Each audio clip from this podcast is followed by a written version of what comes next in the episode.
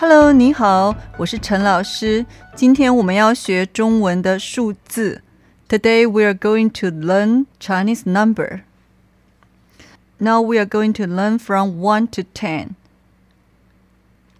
一、二、三、四、五、六、七、八、九、十。It is 1 to 10. Please follow me.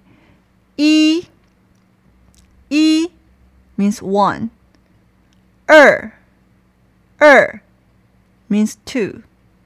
San. San. It is 3. Si. Si. It is 4. Wu. Wu. It is 5. Liu. Liu it is six. Qi, qi, it is seven. Ba, ba, it is eight. Jiu, jiu, it is nine. Shi, shi, it is ten. And the logic of Chinese number is really easy. For example, if you want to say 20, you only need to remember to combine 2 and 10.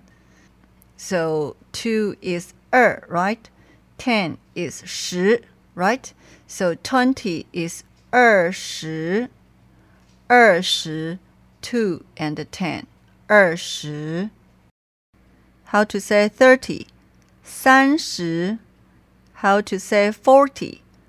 四十，how to say fifty，五十，how to say sixty，六十，seventy，七十，eighty，八十，ninety，九十。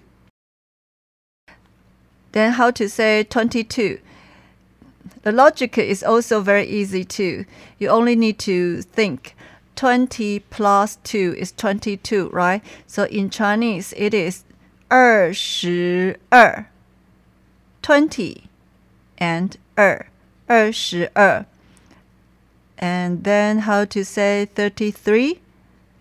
30 is 30, right? 33, 33, 30 and plus 3, 33. How to say 44?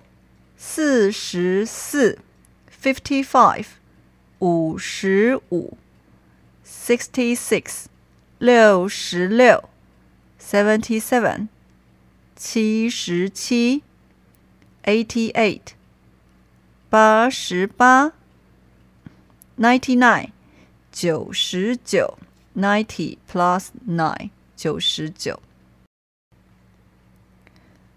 Okay, now let's practice 1 to 10 again, okay? 一、二、三、四、五、六、七、八、九、十。How about do a little bit test now?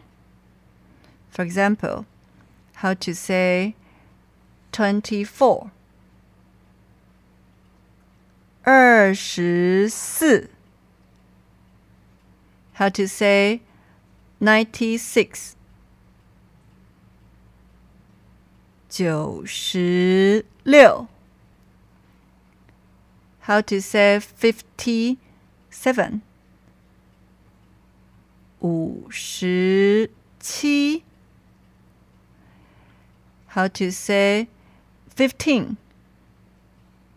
十五。